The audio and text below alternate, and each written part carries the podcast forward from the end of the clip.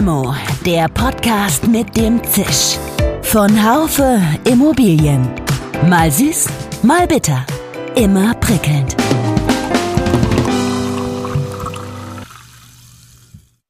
Hallo, liebe Limo-Fans.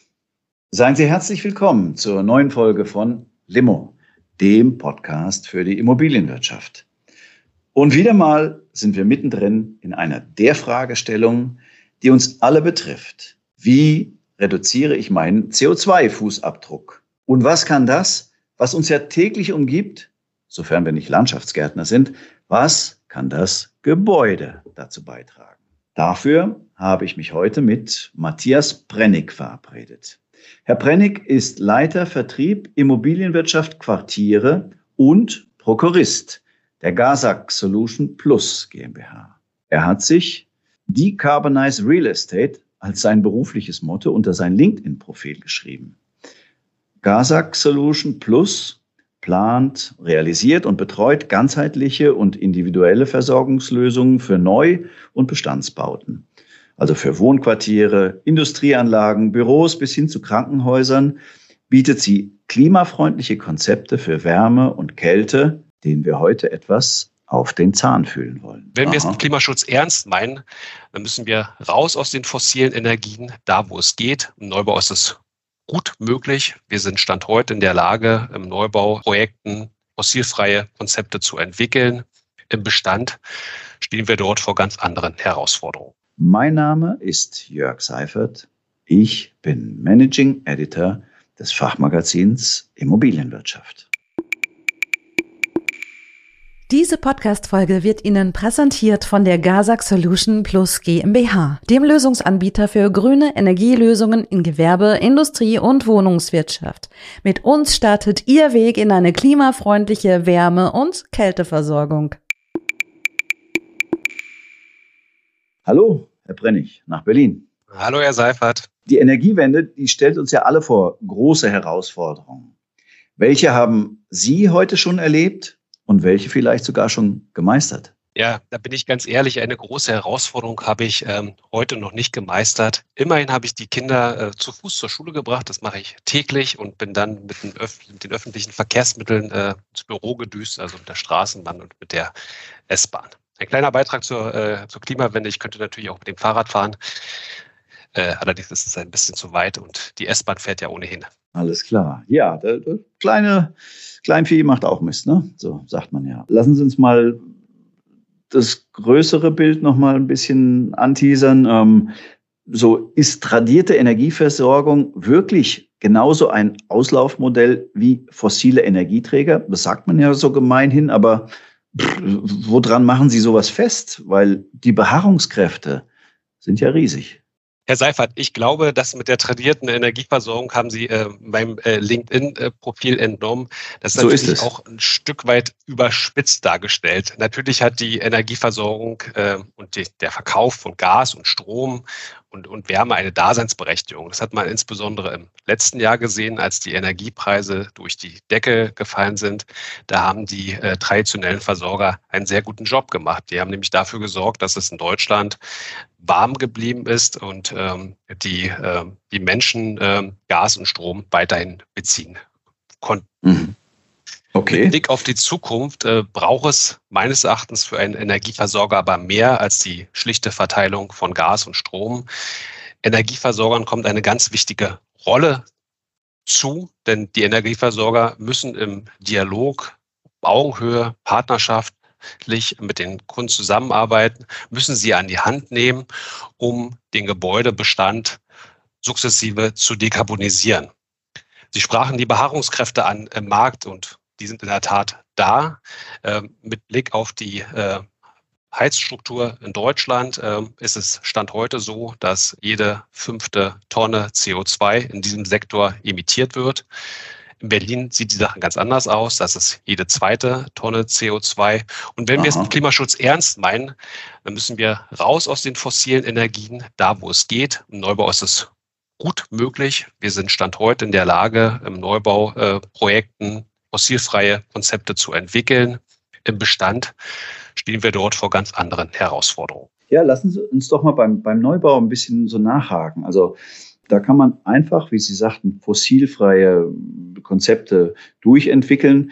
Äh, was kennzeichnet denn Green Tech im Neubau und woran erkennt man, wenn man sich damit befasst, dass man mit seiner grünen Technologie auf der richtigen Fährte ist? Also wir setzen im Neubau konsequent auf erneuerbare Energieversorgungskonzepte. Das heißt, die Energieversorgungskonzepte, die wir entwickeln, die kommen ohne Verbrennung aus. Also es wird kein Gas verbrannt, es wird auch schon gar kein Öl verbrannt und auch keine Kohle. Und wir versuchen auch auf die Verbrennung von Biomasse, beispielsweise Biomethan oder Holzhackschnitzeln oder Pellets zu verzichten. Wir setzen ganz stark auf die Nutzung von Umweltenergie. Das kann die Geothermie sein, also die oberflächennahe Geothermie, wenn der Standort dafür geeignet ist. Es kann natürlich auch ähm, sonstige Abwärme sein, die wir aus industriellen Prozessen auskoppeln, Abwärme aus Abwasserkanälen, aber auch Abwärme aus Rechenzentren. Und wir setzen ganz stark ähm, auf äh, PV, wir setzen auf PVT und setzen dort, ähm, wo es geht, Wärmepumpen ein. Wir setzen auch Batteriespeicher ein, um den Anteil der PV zu maximieren, also um dort möglichst wenig ins Netz einzuspeisen, also dort maximale PV-Energie dem Energiekonzept zuzuführen.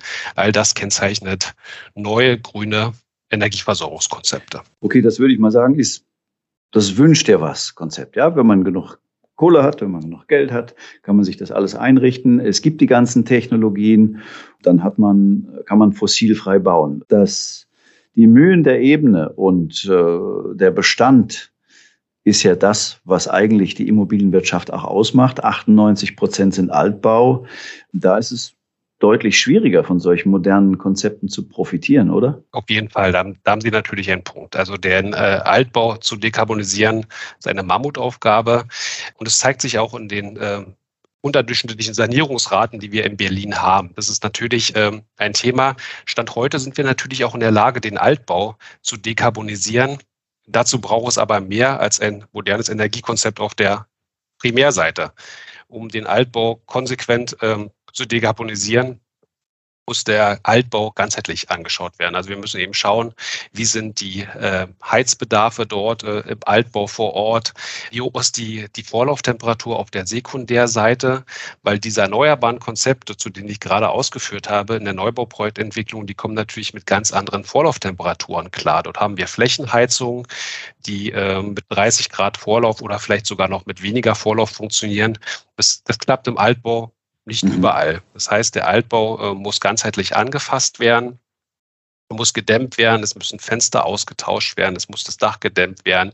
Wir müssen gegebenenfalls sogar die Warmwasserversorgung umstellen, also weg von einer zentralen Warmwasserbereitung auf Hochtemperaturniveau hin zu einer dezentralen Wasserbereitung, äh, die dort elektrisch vollzogen werden kann. Das ist natürlich riesengroße Herausforderung, gerade wie Städte äh, wie Berlin oder andere Großstädte, die wir bundesweit haben. So Dekarbonisierungsfahrpläne sind ja das eine. Das ist auch so ein bisschen, wünscht ihr was? Doch wie gelingt Ihre Umsetzung? Also gerade wenn ich dran denke, so eine kurzfristige wirtschaftliche Betrachtung, ja, wenn man sagt, hm, wenn da noch die nächsten Jahre kein Return on Investment zu sehen ist, was soll die Immobilienwirtschaft dazu bewegen, das trotzdem anzugehen? Also nach meiner Meinung ist die Dekarbonisierung des Immobilienbestandes eine No-Regret-Entscheidung. Und spätestens ähm, seit dem letzten Jahr, als die Energiepreise in äh, einen enormen Preisanstieg ähm, äh, genommen haben, also einen Preisanstieg. Ich bin seit 20 Jahren in der, in der Energiewirtschaft. Ich habe so einen Preisanstieg noch nicht miterlebt. Haben sich natürlich viele Gebäudeeigentümer die Frage gestellt, wie möchte ich zukünftig heizen? Und klar ist, wir müssen die Energieverbräuche runterbekommen. Jede Kilowattstunde, die wir nicht verbrauchen, ist gut, ist gut fürs Portemonnaie, ist gut für die Umwelt. Und Sie sagten gerade, dass Dekarbonisierungsfahrpläne wünscht dir was sind. Ich sehe das ein Stück weit differenzierter. Dekarbonisierungspläne, Fahrpläne machen unheimlich viel Sinn, weil wir müssen uns natürlich den gesamten Gebäudebestand anschauen auch Eigentümer mit mehreren, mit mehreren Projekten im Bestand sind auch gut geraten, diese Dekarbonisierungsfahrpläne über den gesamten Bestand auszurollen. Weil der große Vorteil bei diesen Dekarbonisierungsfahrplänen ist, man sieht, mit welcher Maßnahme man möglichst viel einsparen kann. Und natürlich macht es wenig Sinn, ein Haus, was beispielsweise in den 90er Jahren gebaut wurde und schon einen ganz anderen energetischen Standard hat als ein Altbau aus den 50er Jahren, den komplett zu dämmen, wenn es mit minimalinvasiven Maßnahmen auch gelingt für ein Gebäude älteren Baujahrs.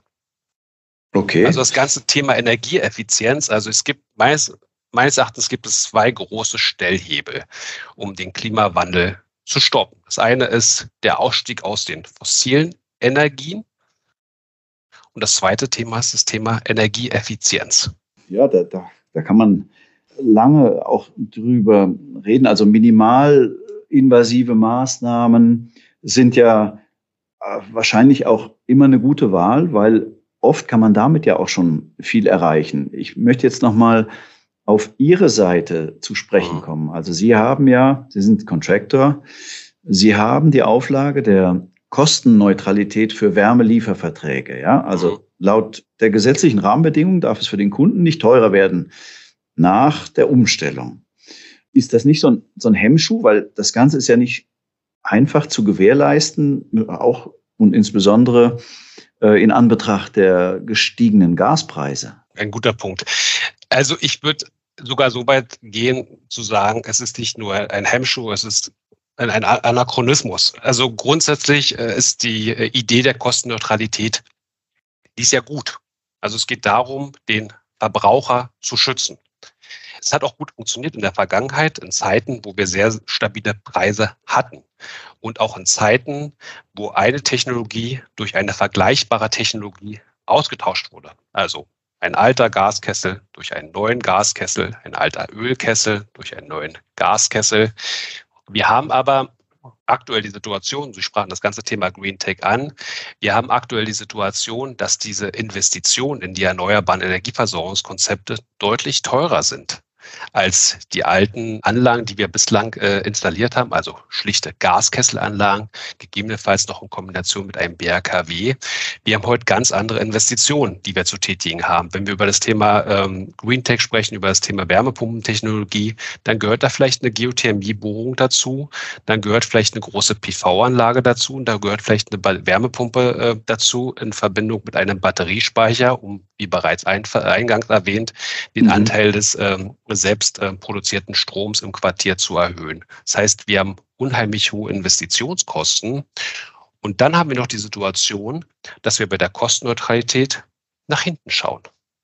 Mhm. Und das meinte ich mit dem, äh, ja, dem durchaus provokanten äh, provokanten Einwurf, dass es anachronistisch ist, nach hinten mhm. zu schauen, sich ein Referenzjahr rauszusuchen, was in der Vergangenheit lag, um anhand dieses Referenzjahres ähm, ähm, die Kostenneutralität zu rechnen. Das wird nicht funktionieren. Mhm. Grundsätzlich ist es ja so, dass auch ähm, bei der Kostenneutralität der Eigentümer der Immobilie in Form eines Investitionskostenzuschusses die Wärmepreise subventionieren kann. Das macht allerdings wenig Sinn für den Eigentümer, wenn er 100 Prozent oder 80 Prozent Investitionskostenzuschuss bezahlen muss. Da stellt sich die Frage, dafür brauche ich dann keinen Contractor, dann kann ich es dann auch selber machen. Spannend. Also dann ist das quasi von Ihrer Seite auch ähm, ein Aufruf an die Politik. Da wird ja dieser Tage viel verhandelt, sich auch dieses Themas mal anzunehmen, wie man denn am besten heutzutage noch den Verbraucher schützt, nicht mit den Preisen von 2021, ja wahrscheinlich. Genau. Also natürlich, der Verbraucherschutz spielt auch bei uns eine große Rolle und, es, es braucht zweierlei. Es braucht, glaube ich, einen Akt der Transparenz. Also wir müssen, uns muss es gelingen, transparent zu machen, was wir dort machen. Klimaschutz gibt es nicht zum Nulltarif, das ist auch klar. Und Energie, die wird perspektivisch eher teurer werden als günstiger. Die Zeit der günstigen Gaspreise ist zumindest meine persönliche Meinung die ist vorbei. Wir werden mhm. sicherlich auch nicht mehr diese Gaspreise haben, die wir im letzten Jahr hatten im Zuge der Ukraine-Krise. Wir werden sicherlich aber auch nicht auf das Niveau zurückfallen, was wir die zehn Jahre davor hatten. Also das eine ist das Thema Transparenz. Und mhm. das Zweite ist, und äh, da spreche ich auch aus der Sicht des Contractors, es ist, ist nicht nur die, die Wärmelieferverordnung, äh, die für unser Geschäft ein Hemmschuh darstellt, es sind auch die sonstigen regulatorischen Bedingungen. Also ich sprach da vorhin mhm. auch, dass wir versuchen, beispielsweise Abwärme einzubinden in unsere Energieversorgungskonzepte, ja. was ja total sinnvoll ist und was auch ähm, im, im Rahmen des Energieeffizienzgesetzes gefordert wird von industriellen Verbrauchern, aber auch von Rechenzentrumsbetreibern. Es ist schön und gut, wenn wir Abwärme vor Ort haben, Abwärme nutzen können, um damit Gebäude zu beheizen. Das ist übrigens auch ein Schlüssel für die Bestandsgebäude. Aber was passiert denn, wenn die Abwärmequelle versiegt? Wenn mhm. das Industrieunternehmen äh, sich dazu entschließt, woanders zu produzieren, mhm. wenn ähm, das Rechenzentrum ähm, umzieht, dann fehlt diese Abwärmequelle. Und Stand heute ist es so. was könnte für sowas ein, ein Backup sein? Ein Backup könnte beispielsweise sein eine Art Versicherung, eine Versicherung, die dieses Risiko, das ist ein enormes Risiko für einen Contractor, wenn die Werbequelle versiegt, äh, mhm, ein, ein, ein, Risiko, äh, ein Fonds beispielsweise, ähm, der diese äh, Risiken trägt, oder schlicht die Möglichkeit, dann auch den Wärmeliefervertrag anzupassen, was heute so ohne weiteres nicht möglich ist. Lassen Sie uns noch mal so ein bisschen gucken. Also wir, wir haben ja jetzt ein kleinen Teil mit der Kostenneutralität für Wärmelieferverträge mal rausgenommen aus den Rahmenbedingungen. Wenn man jetzt noch mal größer draufschaut auf die Rahmenbedingungen, was alles den Energiemarkt ähm, und den Wärmemarkt auch beeinflusst, ähm, von der EU-Taxonomie bis zum Gebäudeenergiegesetz, was, was bringt den meisten Drive in die Dekarbonisierung deutscher Gebäude? Ich denke schon, dass das äh, Gebäudeenergiegesetz, was ja der Presse nach zu urteilen, dann doch noch vor der Sommerpause äh, verabschiedet wird. Schauen wir mal. Äh, ja, mhm. wir, wir wissen es nicht. Äh, ich habe heute gelesen, dass es am 12. Juli äh, verabschiedet werden soll. Ich ja. bin gespannt. Ähm, ich auch. Ich glaube, dass, ähm, dass wir mit dem Gebäudeenergiegesetz da auf dem richtigen Weg sind und ähm, dieses Gebäudeenergiegesetz auch ähm, den Impuls in den, ähm, in den Energiemarkt oder in den Heizungsmarkt bringt, der lange, der lange überfällig ist.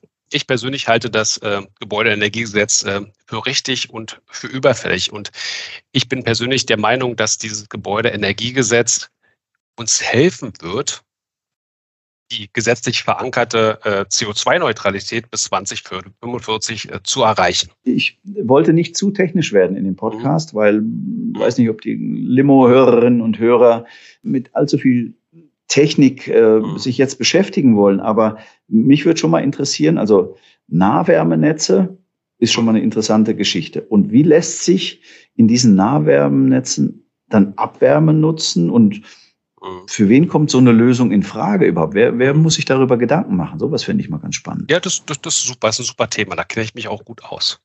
okay persönlich kann ich kann Ihnen auch sagen, ich bin jetzt seit sieben Jahren im Gebiet ähm, der Energiedienstleistung tätig und bislang stand das Thema Klimaschutz äh, bei unseren Kunden nicht an vorderster Stelle. Also sowohl äh, bei der Neuprojektentwicklung als auch bei der Gebäudesanierung. Dort äh, mhm. ging es eben darum, gesetzliche Mindestanforderungen zu erreichen in Bezug auf den Primärenergiefaktor. Wie der erreicht wurde, oftmals mit Kraft-Wärme-Kopplung, also die Kombination von äh, Gaskesseln äh, mit Blockheizkraftwerken, war egal. Also der mhm. Preis stand im Vordergrund und die, ähm, und die gesetzlichen Mindestanforderungen.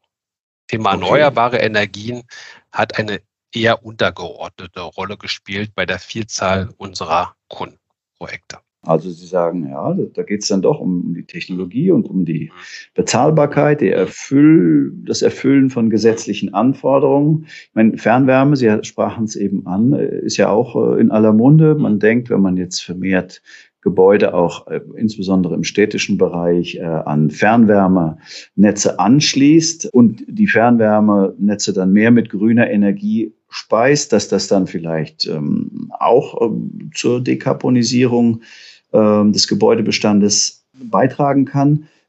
Hat Gasak da irgendwelche Ambitionen Richtung grüne Fernwärmenetze? Grundsätzlich glaube ich, dass den Wärmenetzen zukünftig eine deutlich größere Rolle zuteil werden wird. Also wenn man sich eine Stadt wie Berlin anschaut, äh, aber da muss ich gar nicht nur nach Berlin schauen. Ich glaube, das ist ein Phänomen, was wir in vielen Großstädten in Deutschland haben.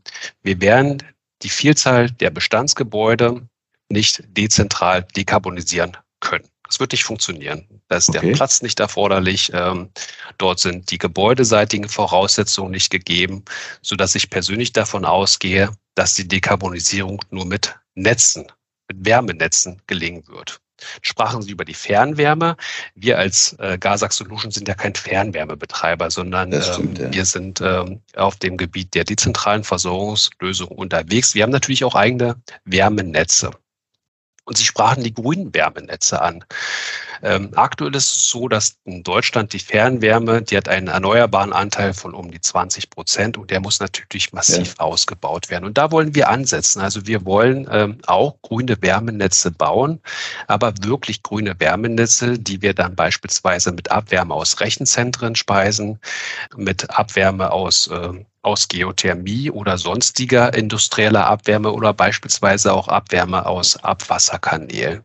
Der große Vorteil bei industrieller Abwärme oder bei Abwärme aus Rechenzentren ist die doch im Vergleich zur Geothermie, ich spreche immer über die oberflächennahe Geothermie, also bis zu ja. maximal 100 Meter, ist die doch recht hohe Vorlauftemperatur, äh, die wir aus der Abwärme der Rechenzentren generieren können. Und grundsätzlich ist diese hohe Vorlauftemperatur, also wir sprechen hier über Temperaturen von 25 bis 30 Grad Celsius, auch geeignet, um diese mit einer Wärmepumpe auf ein Temperaturniveau zu bringen, was grundsätzlich auch geeignet ist, um den Bestand zu beheizen.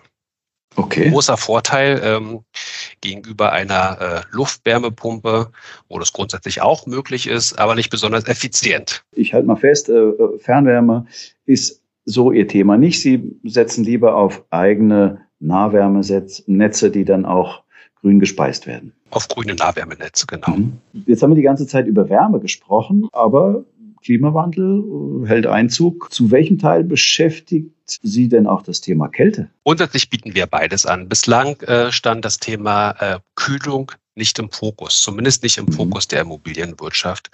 Wenn wir an Gewerbeobjekte denken, an große Bürokomplexe, diese typischen verglasten großen Gebäude, die viel, vielerorts zu sehen sind, dort gibt es natürlich auch einen erheblichen Kältebedarf der sogar über dem Wärmebedarf liegt, ähm, insbesondere äh, an sonnenreichen Tagen, ähm, wenn eben keine Verschattung vorhanden ist. Und wir bieten beides an.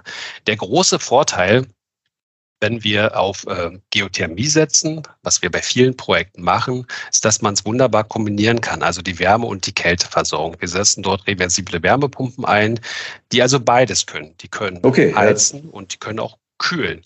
Und wir haben darüber hinaus ohnehin die Verpflichtung, wenn wir Geothermie nutzen, das Erdreich, also wir entziehen ja Wärme im Winter, und müssen aber auch dafür sorgen, dass das Erdreich regeneriert wird. Das heißt, wir würden dann im Sommer dann die Abwärme ähm, aus den, äh, aus den Kältemaschinen oder vielleicht auch aus dem BRKW oder sonstige Abwärme eben zurückführen, um diese Temperaturdifferenz, die Spreisung darf maximal drei äh, Kelvin betragen, eben einzuhalten. Das ist wunderbar okay. geeignet, also um im Winter zu heizen und im Sommer zu kühlen oder zu temperieren. Wir sprechen über Temperierung, also es ist jetzt keine aktive Kühlung äh, mittels äh, einer Kältekompressionsmaschine, sondern mhm. eine mhm. Temperierung des Gebäudes über eine Aktivierung des, des Gebäudes. Ja, spannend. Ja, ich weiß noch, mein erster Artikel, den ich äh, da mal verfasst hatte über die Wärmepumpe, war Heizen mit dem Kühlschrank. Also von daher ist das, kann das beides. Das äh, verstehe auch ich als Redakteur. Das ist schon mal eine gute Geschichte. Werden auch die Hörerinnen und Hörer verstehen. Ähm, ich würde noch mal auf einen anderen Aspekt äh, über Sie als Energieversorger nachfragen. Also die Energiewende, die birgt ja neben den Investitionsrisiken, die da sind, durchaus auch riesige Chancen für Energieversorger. Ja? Also wer jetzt konsequent Schritte in Richtung Nachhaltigkeit unternimmt, der kann ja da was erreichen. Was ist Ihrer Ansicht nach der wichtigste Schritt? Äh, muss man das richtige Personal finden oder muss man sich gut mit den staatlichen Förderungen auskennen oder vielleicht was ganz anderes? Ja, diese Frage ist gar nicht so einfach zu beantworten. Herr ja, Seidel. ist komplex. Ich glaub, es, Sorry. Ich glaube, es ist, äh, Sie haben viele Sachen angesprochen, ähm, die wichtig und richtig sind. Natürlich, äh, das Thema Fachkräftemangel macht für uns auch nicht halt. Ähm, äh, wir brauchen, wir brauchen Experten für die Energiewirtschaft, mit denen wir diese Konzepte umsetzen können. Und wir brauchen natürlich auch äh, Unternehmen, die diese Konzepte dort auch ausführen. Also ähm, das ist ein klares, ein klares Thema. Wir okay. als ähm, GASAG bilden auch selber äh, aus. Ähm, wir haben ein, ein Trainee-Programm, was sehr erfolgreich gestartet ist und versuchen natürlich auch die, die äh, jungen Kollegen und Kolleginnen, die wir hier bei uns ausbilden, auch ähm, an Bord zu behalten. Also das Aber ist natürlich gibt so, da, da rein investieren Sie in Personal und sagen, hey, das ist unsere Chance, wenn wir jetzt junge äh, Leute, Nachwuchskräfte bekommen, die wir auch selber ausbilden, dann äh, können wir die Marktanforderungen bewältigen. Das ist mhm. vollkommen richtig. Ne? Das ist ein, okay. ein, Weg, den wir, äh, den wir seit vielen Jahren erfolgreich gehen. Und wir versuchen auch Quereinsteiger zu rekrutieren. Also bislang mhm. stand das Thema Energie im Fokus. Ich bin selber ja auch kein Ingenieur. Ich bin mhm. Betriebswirt vom Hause aus, bin zwar seit 20 Jahren in der Energiewirtschaft, aber Energiewirtschaft kann man lernen. Und äh, könnte ich auch noch anfangen bei Ihnen als Journalist? Sie könnten, Sie könnten auch noch anfangen bei uns. ähm, was wir, was wir brauchen, ähm, weil die Projekte werden größer, die Projekte werden komplexer. Ähm, was wir brauchen, ist eine Projektleitungskompetenz. Ne? Auch wenn jemand äh, beispielsweise äh, als Bauleiter auf einer Baustelle äh, äh, gearbeitet hat, dann bringt er diese Kompetenz natürlich mit. Und das Thema Energiewirtschaft ähm, das, das, das können wir gut vermitteln. Also wir sind auch durchaus offen für Quereinsteiger und haben auch in den letzten Jahren viele Quereinsteiger eingestellt. Aber natürlich haben wir auch einen Fachkräftemangel auf der ausführenden Seite, also bei den Kollegen und Kolleginnen, die die Technik dort installieren. Und da merken mhm. wir schon, dass es schwieriger wird, äh, Unternehmen zu finden, mit denen wir diese großen, komplexen Projekte umsetzen können. Fachkräftemangel mhm. ist die eine Seite, äh, Fachkräftemangel ist die eine Seite. Ähm, wir haben über die regulatorischen Anforderungen gesprochen, also das ganze Thema Kostenneutralität oder auch die AVB-Fernwärme. Wir sprachen über das Thema Redundanz, also gibt es dort Möglichkeiten, einen Contractor von diesem Risiko ein Stück weit zu befreien oder dieses Risiko zu mitigieren über einen Fonds, über eine Art Versicherung oder einfach über eine Anpassung der gesetzlichen Rahmenbedingungen. Mhm. Gesetzliche Rahmenbedingungen, lassen Sie mich vielleicht noch zwei Worte zur Förderung verlieren. Wir brauchen stabile Förderbedingungen. Okay. Also wir müssen heute wissen, ähm, welche Förderung wir bekommen für die Energieversorgungskonzepte. Es wird ohne Förderung nicht funktionieren. Davon bin ich überzeugt. Und wir brauchen starke Förderbedingungen. Also es darf dann nicht so sein, dass, äh, wie soll ich sagen, im Oktober eines Jahres schon die, der Fördermitteltopf leer ist und man dann nicht mehr an Fördermittel rankommt, ja, so wie ja auch letztens geschehen. Ja. Genau. Okay. Vielleicht auch noch ein wichtiges Thema, dazu hatten wir bereits auch gesprochen, das ganze Thema Transparenz. Also uns muss es gelingen, als Energieversorger unsere Kunden mitzunehmen, weil dieses ganze Thema Dekarbonisierung das ist ja kein Selbstzweck. Das ist eine gesellschaftliche mhm. Verantwortung. Die haben Sie, die haben wir, die haben wir als Unternehmen, die haben wir aber auch persönlich. Und ähm, dieser Wechsel wird nur gelingen, wenn wir die Bevölkerung mitnehmen und von mhm. der Notwendigkeit überzeugen, dass es der richtige Schritt ist, ähm, zu dekarbonisieren, raus aus den Fossilen zu gehen, auf Energieeffizienz zu setzen. Mhm. Ja, ist, wie bei allem ist es die Änderung des Mindsets, ja, der, der Geisteshaltung, dass man irgendwie anders mit diesen Themen jetzt umgehen muss, sich anders verhalten muss, im Kleinen wie im Großen. Ich würde noch mal so eine Frage, also äh, liegt mir noch so im Hinterkopf, ähm, die Energiepreissteigerung im letzten Jahr, die hat ja unser Bewusstsein für das Wärme- und auch Kältethema ja nochmal geschärft. Ja? Also so wie vielleicht zuletzt der Ölpreisschock aus dem Jahre 73. Da erinnere ich mich noch dran, da bin ich noch äh, Fahrrad gefahren als Junge auf der Autobahn im Hessischen. Das war ganz interessant. Ich meine, aber alle wünschen sich so Versorgungssicherheit, Preisstabilität und haben dabei auch vielleicht ein ökologisches Bewusstsein. Kann dieser Dreiklang, kann der zukünftig Bestand haben oder wird das gestört werden? Was meinen Sie? Der muss Bestand haben. Und das hm. Beispiel Ölpreiskrise ich finde das treffend, weil es gibt ja Länder, die haben daraus gelernt, skandinavischen Länder. Die äh, mhm. Dänemark beispielsweise hat nach der Ölpreiskrise in 1973 massiv in, die, in den Ausbau der Fernwärme investiert. Die haben heute mhm. eine Fernwärmeanschlussquote, liegt, glaube ich, zwischen 60 und 70 Prozent. Die Fernwärme mhm. ist auch deutlich grüner als die deutsche äh, Fernwärme. Und darüber hinaus hat Schweden insbesondere, also auch ein skandinavisches Land, massiv in die Wärmepumpentechnologie investiert, um eben weg vom Öl zu kommen.